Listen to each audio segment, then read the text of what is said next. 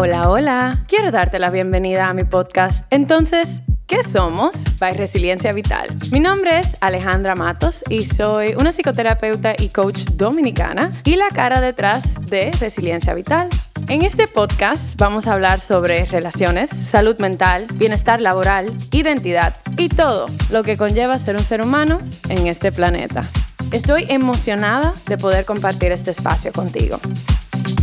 Una nota antes de pasar al episodio de hoy. Este podcast no está diseñado para sustituir ningún proceso terapéutico y o médico. El contenido no puede utilizarse para diagnosticar, ni debe de considerarse como terapia, ni como una intervención médica, legal y o psicológica. Tampoco equivale ni sustituye a una relación terapéutica. El contenido puede incluir temas sensibles alrededor de sexualidad, salud mental y los elementos que la componen, experiencias vividas, traumas y sus diferentes manifestaciones, entre otros. Si te identificas con alguno de los temas que se toquen en los episodios, te recomiendo buscar apoyo psicológico y o médico de una persona calificada para poder procesar lo que surja para ti. Este podcast contiene mi perspectiva personal y profesional y las mismas pueden evolucionar con el tiempo. Siempre tengo la disposición de continuar creciendo y aprendiendo. Y sin más que agregar, pasamos al episodio de hoy.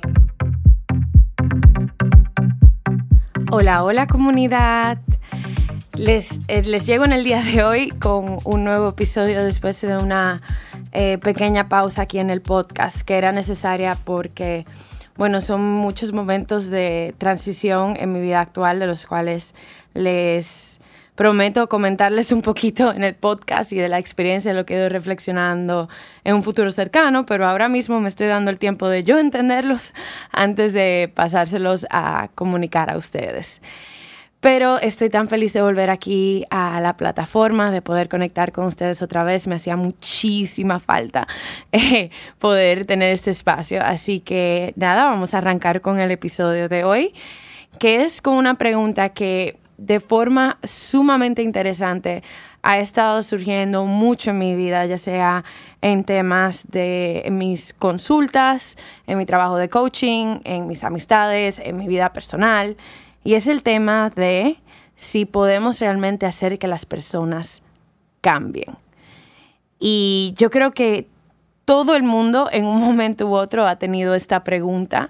Eh, por muchísimas razones y en el día de hoy yo quiero hablarles de mi perspectiva al respecto, alrededor de mi trabajo como profesional, pero también de mi existencia como ser humano y cuáles son mis reflexiones del momento. Así que vamos a pasar directamente con esta pregunta de si podemos hacer que las personas cambien. La verdad es como seres humanos, no nos gusta el cambio. El ser humano está eh, diseñado para tener una sensación de seguridad y buscar esa sensación de seguridad. Y el cambio se siente como una amenaza a esa, a esa seguridad, a esa familiaridad, a ese control, a ese poder eh, medio tener esa certeza de qué es lo que va a ocurrir y cómo yo lo puedo enfrentar. Entonces, todas las personas tienen estas dos fuerzas como medio opuestas dentro de sí todo el tiempo. La necesidad de certeza y seguridad y el deseo de cambio, de novedad, de evolución. Y a veces manejar esas eh, dos fuerzas tan opuestas puede traer mucho conflicto, ya sea en nuestra propia persona o en nuestras relaciones. Y realmente eso es algo que, como, como mencioné, trae mucha confusión y trae mucho debate, o sea, sobre qué es lo que es realmente eh, correcto eh, para nos, nosotros, nosotras o nosotros hacer de nuevo, como que a mí lo interesante es que aun cuando el ser humano quiere algo predecible, estamos biológicamente diseñados a darle espacio al cambio. O sea, por eso vamos envejeciendo, por eso nuestros cuerpos eh, aprenden y se adaptan a nuestro ambiente. Por eso cuando, por ejemplo, hacemos ejercicio, estamos aprendiendo un idioma nuevo o hacer nuestras propias eh, relaciones, nuestro cuerpo, nuestra eh, me imagino que la genética también juega un rol en eso, se va adaptando, va tomando información del ambiente y va evolucionando con el mismo. Entonces, constantemente estamos evolucionando, mientras que al mismo tiempo esa evolución se desarrolla en base a eh, buscar ese sentido de homeostasis, de eh, poder predecir y sentir certeza en lo que tenemos a nuestro alrededor. Y yo sé que eso suena muy teórico, les prometo que vamos a ir a algo más práctico, pero quería darles como esa pequeña eh, perspectiva con respecto a lo que constantemente está ocurriendo en nuestro interior. Así que cuando nos ponemos a pensar de si las personas pueden cambiar y si nosotros, nosotras o nosotros tenemos un rol en ese cambio, nos estamos enfrentando a un tema muy complejo. Como terapeuta y como coach, muchas personas piensan que mi trabajo es hacer que las personas cambien, ¿verdad? Que cambien hacia su bienestar, que cambien hacia las metas que traen cuando llegan a la sesión. Y hablándoles con toda honestidad, esa fue una de las primeras cosas que yo tuve que aprender como terapeuta y como coach, que es que nadie puede hacer que nadie cambie. O sea, es imposible. o sea, eso, y eso es algo yo pienso que trae mucha humildad a mi trabajo en el sentido de que mi rol es acompañar a las personas, es poder ayudarles a crear estrategias, es poderles es traerles diferentes perspectivas con respecto a diferentes situaciones, pero nunca yo tengo la capacidad, el poder o la responsabilidad de hacer que nadie eh. Para que una persona cambie, el ingrediente secreto para el cambio es que la persona quiera cambiar, aunque sea algo mínimo, aunque sea una motivación mínima, aunque sea una esperanza mínima, debe venir de la propia persona ese deseo de crear una realidad diferente. Y yo estoy segura que esto lo, ustedes tienen que haberlo escuchado en otros podcasts, en posts de Instagram, en lo que sea, eh, de que nadie cambia a menos que no quiera cambiar, o que tú no puedes hacer que las personas cambien. Ahora, yo sí creo que es necesario, o me gustaría, es mi deseo, traerles mi perspectiva acerca de los diferentes elementos que hacen esta situación tan compleja y como una forma diferente de poder apreciar eh, la situación. Porque yo veo que muchas personas aún siguen intentando hacer que las personas en su vida cambien. Eh, ya sea en relación de pareja, ya sea en familia, ya sea con personas con las cuales colaboran, en sus ambientes de trabajo eh, y demás. Y aun cuando a veces ese deseo cambiar viene desde un espacio de amor, viene de un, espacio de ver el potencial de las personas, viene desde un espacio de desearles lo mejor. La verdad es que cuando forzamos a alguien a cambiar, aun cuando de nuevo vienen estos espacios tan bonitos, no estamos utilizando una estrategia efectiva. Al contrario, podemos ir eh, crear un efecto opuesto donde la persona eh, tenga una actitud de defensividad, donde la persona se aferre más a lo que va ocurriendo o hasta que se desgaste eh, la, la, relación. Muchas de las, hablando desde una perspectiva, ¿verdad?, de relaciones románticas, muchas veces yo veo personas entrando a relaciones por el potencial de tan solo si esta persona cambia esto, esto y aquello, pues entonces la relación puede funcionar. Y yo he estado en esa posición. o sea, yo definitivamente he estado en la posición en donde yo digo, bueno, es que si yo tan solo, si esta persona solamente cambia esto, si cambia este patrón de vida, o si toma esta decisión, entonces todo va a estar bien. Y créame que eso nunca me funcionó. La verdad es que, eh, como digo, muchas veces creaba el efecto eh, opuesto y también en momentos donde yo he sentido que alguien... Eh, mientras está relacionando conmigo, tiene esa perspectiva de que, bueno, que tú tienes que cambiar esto. De, realmente yo me pongo a la defensiva o me siento juzgada o me siento como que, wow, no, o sea, simplemente quieres que yo cambie porque esto no te conviene, pero tú no sabes el rol que tiene esto en mi vida y por qué yo soy así. eh, de nuevo, aun cuando la persona lo quiera hacer desde un, espacio de amor o de querer lo mejor para mí, cuando forzamos a alguien a cambiar, realmente eh, estamos en cierta forma negando su individualidad o no negándola, sino más bien como obviándola, en vez de mostrar eh, un espacio como más abierto, más curioso, más empático hacia la situación. Y de nuevo, yo sé que hay muchos pequeños detallitos que son súper importantes y yo voy a pasar ahora a tocarlos, pero a mí me gusta siempre darles un poquito de contexto y de ahí pasar a lo específico. Así que vamos a entrar a todos los aspectos complejos de este tema, al menos lo que puedo cubrir en el día de hoy. Y el primer tema es que hay una diferencia entre obediencia y seguir reglas versus el cambio. Y les voy a explicar con un ejemplo eh, bastante básico de a qué yo me refiero con esto. Ok, si tenemos eh, a un peque, ¿verdad? Un niño, niña, niña en una casa. Generalmente a esta personita se le dan reglas, ¿verdad? Eh, las personas adultas le dan una regla de esto no se puede hacer, esto sí se puede hacer, y si, lo haces te ganas un premio o te doy validación, y si no lo haces obtienes un castigo. Eh, entonces, esa personita aprende a seguir esas reglas, a portarse, ¿verdad? Bien, entre comillas.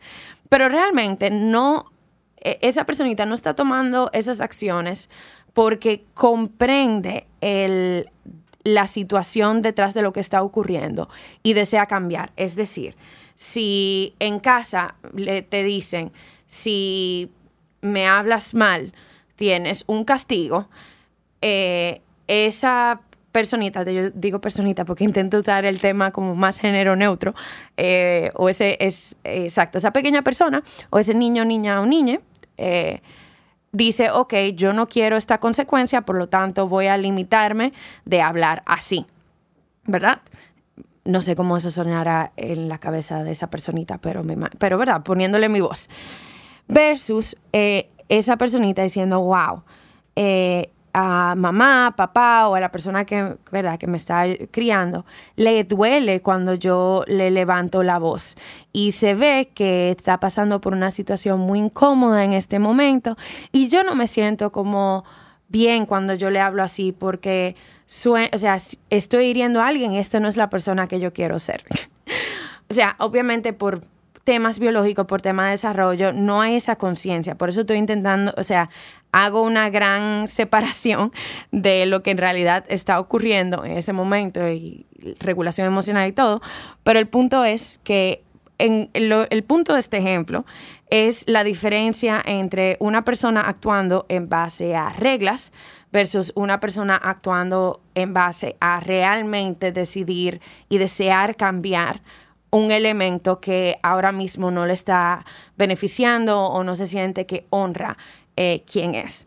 Es lo mismo, por ejemplo, en, una pareja en donde alguien esté diciendo, o sea, que alguien diga, bueno, si mi pareja eh, me si yo mi pareja me dijo que si tenemos otra discusión como se dio la vez pasada, vamos a terminar. Entonces yo no voy a discutir así. Versus una persona que dice, mira, realmente la forma en que estamos manejando las conversaciones no honra nuestra relación, no honra a quien yo quiero ser. Y yo entiendo que deben haber otras formas de comunicarnos para mostrarnos amor, respeto y realmente llegarnos a comprender hay una diferencia entre una persona que quiere evitar una consecuencia versus una persona que está teniendo un proceso de introspección donde desea generar un cambio. Y entonces, eso es algo que yo veo como mucho, sobre todo cuando estoy trabajando en relaciones disfuncionales, eh, lo estoy trabajando en las, en las sesiones, y me dicen como que su pareja Ahora tuvieron una discusión, terminaron, la pareja decidió volver y ahora está haciendo todo lo que le pidió y todo se está comportando súper bien y hay mucho romance y tiene este, eh, este, tema de luna de miel. Y para mí, como que lo que yo empiezo, lo que yo intento ayudar a las personas a reflexionar es, ¿realmente esta persona tuvo eh, el tiempo y el espacio para desear cambiar? Y esto es un cambio que viene realmente porque desean ser una versión diferente de quien eran ¿O es simplemente este un conjunto de acciones que está tomando para volver a conectar contigo, volver a tener la seguridad de la relación y después va a volver su patrón eh, eh, inicial, porque simplemente ahora está evitando, está intentando evitar la consecuencia de que tú vuelvas y le termines. Entonces, espero que eso le haya como dado eh, esa, esa reflexión de poder preguntar, ok, ¿es esto realmente algo que viene de una motivación interna, de un cambio que se está dando en la persona? ¿O es esto simplemente la persona respondiendo a reglas porque no quiere eh, enfrentar las consecuencias de lo que está ocurriendo? O si la persona lo está haciendo por querer seguir un set de reglas y de normas para no tener que enfrentar las consecuencias de, de, bueno, si se desvía de eso que se le ha comunicado, ¿no? Entonces, nada, espero que eso les haya dejado ese concepto un poquito claro. Entonces, ahora les quiero pasar a mencionar los diferentes elementos que juegan un rol con respecto al cambio y cómo el mismo se manifiesta. Y yo voy a ir eh, enfocándome en cada uno eh, para explicarles un poquito el rol que yo pienso que cada elemento tiene. Lo primero es, en inglés se dice timing, ¿verdad? Es el, el momento, el tiempo, el contexto eh, que está ocurriendo en la vida de las personas, porque dependiendo de lo que esté ocurriendo en la vida de alguien, puede tener más motivación hacia un cambio, menos motivación, más espacio para reflexionar, porque, a ver, hay cambios que se pueden hacer relativamente rápidos. Eh, no, pero hay otros cambios que toman más tiempo, sobre todo aquellos cambios que tienen que ver con un estilo de vida, que tienen que ver con una perspectiva, que tienen que ver con decisiones que son más a largo plazo, como un cambio de alimentación, como el poder hacer una rutina de ejercicios o poder mantener un estilo de vida activa, una relación, una perspectiva laboral. O sea, a mí yo quería, desde hace mucho tiempo, yo tenía otros empleos aparte de ser terapeuta y coach y realmente cuando yo pude hacer esa transición a solamente enfocarme en esto, fue cuando eh, llegó, ¿verdad? Todo esto de eh, cuando el mundo paró de la pandemia. Eh, y entonces ahí fue que yo pude tener el espacio para poder considerar lo que conllevaba hacer esta transición y poder realmente hacerla. Número dos es la intensidad del cambio, que va muy de acuerdo con lo que yo estaba haciendo del momento, ¿verdad? Y del tipo de cambio que se quiera hacer. Porque, de nuevo, si es un cambio eh, más pequeño, ahora mismo no estoy teniendo como un ejemplo que me venga eh, a la cabeza, pero vamos a decir que si es un cambio de bueno, dejar, no utilizar el celular a partir de cierta hora en la noche, eh, aun cuando es un cambio que toma tiempo porque tenemos una relación muy compleja con estos aparatos, es un cambio más pequeño, es algo que se puede intentar hacer. Bueno, lo de más lectura, yo quiero tener más lecturas y voy a separar 20 minutos. Eh, tres veces a la semana para poder leer un poquito más, de nuevo es un cambio como un poquito más pequeño, versus un cambio de nuevo de poder estar disponible para una relación, de poder transicionar para un empleo, de poder trabajar tu relación con la ira, de tu resolución del conflicto, de poder cambiar la forma en la que tú manejas tus finanzas, de poder tener una relación diferente con tu trabajo. Todo eso juega un rol con respecto a cómo la persona puede tener disposición para ese cambio, porque esos, por ejemplo, esos ejemplos al final que di, em, son cambios más intensos, son más profundos, conllevan más intencionalidad. De nuevo, no que los cambios pequeños no requieren intencionalidad y consistencia, simplemente los requieren unas dosis distintas. La otra cosa es la motivación, el por qué yo quiero hacer estos cambios, qué me motiva. Y muchas veces cuando yo estoy acompañando a personas que me dicen, mira, yo quiero cambiar, yo quiero hacer esto, algo, esto diferente en mi vida. En vez de empezar a saltar a, ok, ¿cuáles son las acciones que tenemos que tomar? Eh, a mí me gusta comenzar con cuál es la motivación, por qué hacer este cambio es importante para ti. Porque muchas veces las personas llegan a consulta o a mi trabajo de coaching porque los cambios que desean hacer en su vida, ya, ya sea porque la sociedad les está presionando, porque su pareja se lo, se lo pidió, porque su familia se lo pidió, por un montón de razones. Y eso es una motivación externa. Y aun cuando las motivaciones externas son válidas, porque nos invitan a considerar cosas que a lo mejor desde nuestra propia perspectiva no la tenemos, la realidad es que esa motivación externa es muy difícil de sostener cuando lleguen los momentos realmente complejos. Ahí la motivación externa, de nuevo, aunque es muy real y puede ser muy válida, no siempre tiene la fortaleza para sostenernos en esos momentos complejos. Entonces, cuando tenemos una motivación interna, cuando yo puedo identificar el por qué, el por qué este cambio se alinea hacia mis valores, el por qué este cambio se alinea al estilo de vida que yo quiero crear, por qué se alinea en base a la persona que yo quiero hacer. Entonces, cuando lleguen los momentos realmente difíciles o eh, complejos o donde sintamos un bloqueo, podemos conectar con esa motivación interna para poder persistir en esas situaciones. Porque volvemos y nos centramos en el tema de esto es importante para mí por esto. Luego viene el tema de la consistencia, ¿verdad? El cambio eh, viéndose de forma consistente. Ahora, un cambio consistente no significa que siempre va a haber perfección. ¿Por qué? Porque somos seres humanos y a veces tenemos más energía, menos energía, más motivación, menos motivación, más recursos, menos recursos. Y la vida es así, fluctuamos. Siempre vamos a tener nuestras altas, nuestras bajas, nuestros puntos medios. Eso no quiere decir que tú no eres consistente. Ahora, la consistencia, como yo la percibo, es el deseo de la persona de siempre volver a reenfocarse, de darse cuenta de cuando se está desviando un poquito de su norte y vuelve y se reconecta. Por ejemplo, eh, mi relación con hacer ejercicios e ir al gimnasio.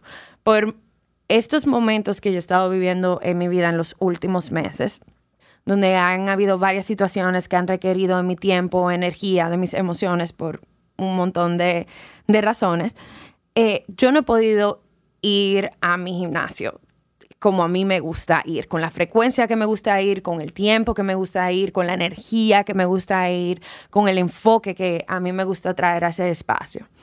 Y ha sido muy difícil, porque ahí estoy diciendo, ahí yo al inicio estaba diciendo, estoy perdiendo mi consistencia, yo que había trabajado tan fuertemente para esto, mira cómo me estoy desviando. Al mismo tiempo, yo lo que he intentado hacer es decir, ok, ahora mismo por lo que estamos viviendo, no podemos estar presentes para nuestro cuerpo en el gimnasio de la forma que generalmente nos gusta hacerlo. Pero ¿qué sí tenemos bajo nuestro control? ¿Cómo podemos preservar esto que ha sido importante eh, para nosotras? Y aunque yo no puedo ir al gimnasio todas las veces que a mí me gusta, con el tiempo que a mí me gusta, yo intento, si es una vez a la semana que yo puedo ir por 45 minutos, yo voy si yo puedo ir dos veces a la semana por 45 minutos, yo voy. Si un día tengo el espacio y el tiempo para realmente entrenar con el, tiempo que a mí me gusta, pues yo voy y me enfoco sabiendo que eventualmente me estoy planificando para que en un futuro no muy lejano yo pueda volver a estar presente eh, para esa área de mi vida como a mí me gusta estar. Y eso para mí es, uff, sumamente importante, porque es de nuevo esta consistencia, esta, este deseo de preservar lo que es importante. De nuevo, que todos estos elementos se juntan. La razón por la cual yo intento mantener esa consistencia es porque yo lo he conectado con mi motivación interna, no con lo que las personas me han dicho que yo debería hacer, sino por lo que yo pienso que es importante para mí. Y para darles otro ejemplo en donde, ok, aquí podemos reevaluar lo de la consistencia. Es ese ejemplo que yo le estaba poniendo hace un ratico sobre una relación, ¿verdad? No saludable que termina y tu pareja vuelve, te pide perdón, dice que todo va a cambiar, todo se mantiene de luna de miel y de repente eso se va desgastando, va parando, desaparece, vuelven los conflictos, se termina la relación, vuelve la persona te pide perdón, dice que va a cambiar, hace un cambio temporal y después vuelve el patrón inicial. Cuando se da este ciclo así de nuevo, las personas cometen errores, las personas nos desviamos, nadie es perfecto. Pero cuando tú ves este ciclo de este cambio se mantiene por un breve periodo de tiempo y luego vuelve a lo normal, ahí sí no hay consistencia, porque ahí lo que te está mostrando que la persona se está comportando de una forma por un periodo de tiempo particular, pero tan pronto siente como que ya no tiene que presentarse así, vuelve y cambia y regrese a su línea base. Entonces ahí el cambio no se está viendo a través del tiempo, sino por un breve lapsus de tiempo. Entonces ahí hay una diferencia entre una consistencia y simplemente una persona adaptándose para un propósito particular en un periodo de tiempo particular. Y por lo último, el último elemento que les quiero traer es el tema del proceso. El cambio no ocurre de la noche a la mañana. Eh, realmente conlleva su conlleva un proceso, conlleva una serie de eventos, de análisis, de logros y de errores para poder realmente establecerse, sobre todo un cambio que se sienta propio de ti. Y a veces lo que las personas yo puedo ver es que no tenemos esa paciencia para el proceso, ya sea nuestro propio proceso o el de las otras personas, porque cuando no tenemos no sentimos esa motivación, cuando vemos un pequeño cambio, cuando volvemos a patrones anteriores, decimos, ok, esto no está funcionando. Esta persona me prometió cambiar y no está cambiando. O yo me prometí que yo iba a cambiar y volví a lo anterior. Entonces, nada de esto ha valido la pena. Y yo creo que esa es la parte más vulnerable de todo esto, el tema de volvernos a recordar que somos seres humanos y que no todo siempre va a ir de nuevo a nuestra seguridad, a nuestra certeza. Porque de nuevo, esa frustración con el proceso es decir, esto no se termina de volver familiar. Entonces, si no se vuelve familiar, no es seguro. Entonces, yo prefiero volver a lo anterior, soltar esto que no conozco, porque lo anterior, aunque no me hacía feliz, se sentía seguro. Y yo creo que entender eso y entender que nuestro proceso se va a ver muy diferente al de las otras personas. Por eso a lo mejor un cambio que tú pudiste hacer rápido, a otra persona le toma, le, le cuesta más o viceversa. A lo mejor lo que tú necesitaste para motivarte para algo no es lo que la otra persona necesita para motivarse. Y todo eso es válido, porque de nuevo somos seres humanos y como yo les digo en la introducción eh, de, de este podcast o sea, son muchas cosas lo que implica ser un ser humano en este planeta. Y tener paciencia para ese proceso y honrar el proceso de cada persona es sumamente importante. Ok. Entonces, eh, yo les dije que este, este, tema es muy complejo, pero estoy intentando de verdad darle toda la información para que ustedes lo puedan reflexionar y sobre todo puedan tener una línea base de cómo entender a las otras personas y sobre todo cómo entenderse. Para última, o sea, para intentar tocar por última vez este tema de, por qué la importancia de la seguridad, ¿verdad? Cuando estábamos hablando de este tema del proceso. Hay algo en un concepto de la psicología que se llama la pirámide de, de necesidades de Maslow, ¿verdad? Lo pueden buscar. Es una pequeña pirámide diciendo cuáles son las necesidades del ser humano para poder tener bienestar desde lo más básico hasta lo más intelectual, por así decirlo. Y la base de la pirámide es seguridad. Y el tope de la pirámide es la auto eh, self-actualization. No me recuerdo si exactamente así es que se dice en español. Pero básicamente el sentido de seguridad en el ser humano es poder dormir, es poder comer, eh, es poder tener como ese sentido, ¿verdad?, de certeza. Y después, cuando está esas bases y se siguen las otras, pues entonces se les da espacio al ser humano para autoactualizarse, para poder analizar las cosas de su interior que desea cambiar, para poder continuar aprendiendo, para continuar evolucionando. Pero ¿qué pasa? Que si no hay ese sentido de seguridad, no tenemos ese espacio para expansión y para evolución. So, ¿qué esto significa? Que qué es lo necesario para que alguien cambie? Que esta persona tenga conexión con su propio sentido de seguridad y de certeza antes de tomar el paso para cambiar. Y aun cuando intentemos apoyar a la persona en, este, en esta área, queremos hacerle sentir que tenga seguridad, que tenga tranquilidad, que sepa que estamos ahí. Cada persona tiene su propio termómetro de seguridad. Es decir, solamente la propia persona por sus vivencias, por sus experiencias, puede decidir si tiene esas bases de, seguridad, de safety, antes entonces de poder proceder a los próximos pasos. Entonces podemos decir para una persona, pero es que yo le apoyo, es que yo estoy ahí, es que yo le he escuchado, es que yo le he mostrado que no importa que eh, cometa errores, yo le voy a apoyar. Y todo eso es maravilloso y eso es hermoso, nuestro rol de nuevo de familia, de pareja, de amistad, de, construir, construyendo un proyecto, de nuestro equipo, de todo. Ahora, cada persona tiene su propio termómetro. Y aun cuando desde nuestro lado sintamos que le estamos dando todo a una persona para que tenga esa seguridad, solamente esa otra persona puede determinar si realmente tiene ese esa sensación. Entonces, eso no para decir que dejemos hacer lo que estamos haciendo, que lo estamos haciendo mal. Es simplemente no para entender la complejidad y el rol de nuevo individual de cada quien para realmente sentir si tiene... Eh, el, espacio y la certeza para tomar los siguientes pasos. Y ahora, para traerlo a la reflexión personal, te toca a ti decidir si tú tienes esa sensación de seguridad para saber que tú puedes tomar la decisión que tengas que tomar si la otra persona no cambia. Porque de nuevo, algo que yo veo mucho en mi trabajo y que yo he tenido en mi propia vida, es como que sentir esta, tener esta sensación de impotencia, de decir, bueno, esta persona no, no quiere cambiar, entonces yo no, no tengo nada que hacer. Eh, ¿Verdad? Llega ese momento de desesperanza. Y la realidad es que siempre podemos hacer algo. El tema es que cuando nos enfocamos en tener que esperar que sea la otra persona que cambie para entonces poder tomar una decisión. Le estamos entregando todo nuestro poder a la otra persona.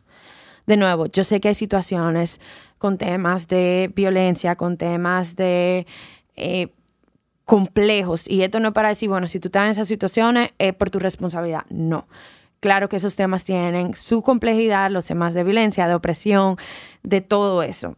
Y esos temas obviamente requieren una, una atención distinta y un acompañamiento distinto. Entonces, manteniendo el, el respeto a esos temas em, y entendiendo nuevo la complejidad de cada mismo, yo me quiero enfocar en otros aspectos eh, desde una perspectiva en donde la seguridad no se sienta comprometida. Eh, y la persona y de nuevo es el tema. Podemos decir yo creo que es un ejemplo sumamente eh, poderoso. Podemos decirle a alguien ah pero porque tú no dejas esa relación o sea tú tienes el poder tú puedes cambiar tú puedes decidir irte pero si la persona no tiene una sensación de seguridad de poder enfrentar las consecuencias o el impacto de esa decisión pues ese tomar esa acción de cambio va a ser muy difícil. Entonces de nuevo entendiendo la complejidad de eso pero para no reenfocarme, o sea, no separarme de mi punto anterior, pero pensaba que era una nota importante para dar. Yo creo que el trabajo, y eso es algo que yo hago, que es, es uno de mis enfoques en mis sesiones, cómo yo puedo apoyar a esta persona a tener una sensación de seguridad, de tomar la decisión que tenga que tomar si ve que las personas en su vida no cambian. De nuevo, no, no poniendo como una mala persona a la persona que no quieren cambiar, simplemente te están demostrando en qué punto de su vida están y lo que está bajo tu responsabilidad y lo que está bajo tu poder es lo que tú puedes cambiar. Ahora, también hay una realidad de que cuando una persona cambia, generalmente el sistema cambia también, eventualmente. Ahora, no podemos eh, controlar hacia qué dirección este sistema cambia. A veces, si tú cambias, el sistema cambia en dirección a lo que tú eh, quieres, anhelas, deseas por ejemplo, hay veces en donde en un límite, si cuando se empiezan a poner límites laborales y personales, lentamente el sistema, por ejemplo, tu espacio de trabajo, tu familia, tu pareja, empiezan a respetar esos límites y se puede tener una sensación de mayor paz. Ahora también hay veces que tú pones los límites y eso lo que hace es que las personas se irriten más, pongan más presión, eh, intenten eh, forzar tus límites. A eso es lo que yo me refiero. O sea, el sistema cambia. Lo que pasa es que no podemos controlar hacia qué dirección cambia. Y yo creo que según vayamos viendo las cosas, de nuevo caemos desde la perspectiva de, ok, ¿qué yo quiero hacer con esto que está eh, ocurriendo? Y tú puedes decirme, bueno Alejandra, está bien, yo me estoy dando cuenta, yo quiero cambiar, voy a dejar de enfocarme en lo que las personas, en si la otra persona cambia o no. Eh, ¿Qué yo puedo hacer? Y entonces ahí te traigo de nuevo a los elementos que yo mencioné anteriormente, es evaluar el momento de tu vida en el que estás, de ver cuáles son los cambios que pueden ir alineados en base a este momento.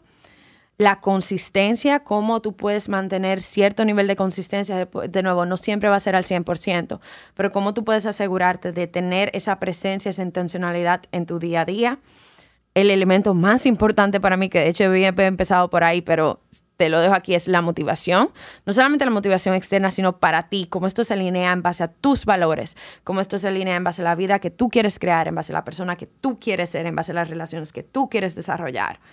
La intensidad, a veces queremos empezar de 0 a 100 y a veces es ir regulando esa intensidad para darte el tiempo para adaptarte que tu ambiente se adapte también. Y por último, entender tu proceso, entender tus bloqueos, entender qué cosas te ayudan a seguir adelante, qué cosas te desmotivan y tener paciencia del tiempo que te tome hacer las cosas que, tienes que hacer o que deseas hacer. Y todos esos elementos son lo que yo eh, tomo en cuenta y acompaño a las personas a ir creando un plan en base a esto, eh, tanto en, sus, en mis consultas como en mi, en mi coaching. Así que, ¿cuáles son los puntos finales para este episodio? Es las personas siempre tienen la oportunidad de cambiar, pero no podemos controlar ese cambio. Segundo, la seguridad, la certeza, el control, esa sensación de, esos tres elementos son un requerimiento para el cambio. Lo que no sabemos es cómo la seguridad se ve para cada persona y eso es algo que cada quien debe determinar y evaluar. Número tres, que el cambio es más que una sola cosa, sea, como mencioné, todos esos elementos que juegan un rol para que el cambio se dé y se mantenga. Número cuatro, que aun cuando repitamos un patrón, no significa que no ha habido un cambio. Eh, por ejemplo, algo que surge mucho cuando yo estoy acompañando personas eh, con respecto a trabajar, separarse de esa dependencia al trabajo y poder tener una vida más balanceada. Y me dicen, bueno, pero este fin de semana me puse a trabajar y yo sé que eso no se debe hacer porque eh, eso no es respetando mis límites, pero ahí te volviendo otra vez. Pero parte de lo que a mí me gusta hacer es acompañarle a la persona y verle, dejarle saber como que, mira, hay otras cosas que tú hiciste en la semana, aun cuando trabajaste este fin de semana, eh, hay otros cambios que tú has hecho y al menos cuando tú me lo dices esto, tú no has normalizado como tú lo veías antes normal, el trabajar los fines de semana. Hay algo que ya no está cuadrando contigo, entonces eso muestra que está habiendo un cambio. Y por último, que nuestra verdadera responsabilidad al final es hacia nuestro propio cambio y cómo nos relacionamos y las decisiones que tomamos en base a los cambios de las otras personas o su indisposición a cambiar por, de nuevo, un montón de razones eh, que pudieran estar surgiendo en su vida en el momento. Así que con esto les dejo el episodio de hoy, de nuevo intentando balancear reflexión y contexto versus cosas prácticas para explorar. Así que gracias por acompañarme. Eh, nos estaremos escuchando próximamente en un nuevo episodio. Si te llevaste algo de este, de este episodio, te invito a compartirlo en las redes, te invito a compartir el podcast eh, si sientes que alguien eh, le ayudaría mucho el escuchar eh, este episodio. Si quieres dejar un review, un comentario en el podcast, en la plataforma que lo estás escuchando, eso sería de muchísima ayuda porque así permite que otras personas puedan descubrir el podcast y escuchar este material. Y por último, eh, les invito a seguirme en mis redes. Mis redes sociales profesionales son Resiliencia Vital. Lo pueden encontrar en YouTube, en Instagram, en TikTok. Eh, mi página web es resilienciavital.com y también pueden encontrar el Instagram del podcast, entonces, ¿qué somos? Todos los nombres los voy a dejar en la descripción para que los puedan encontrar. Y de nuevo, gracias por crear espacio para mí en el día de hoy. Nos escucharemos próximamente.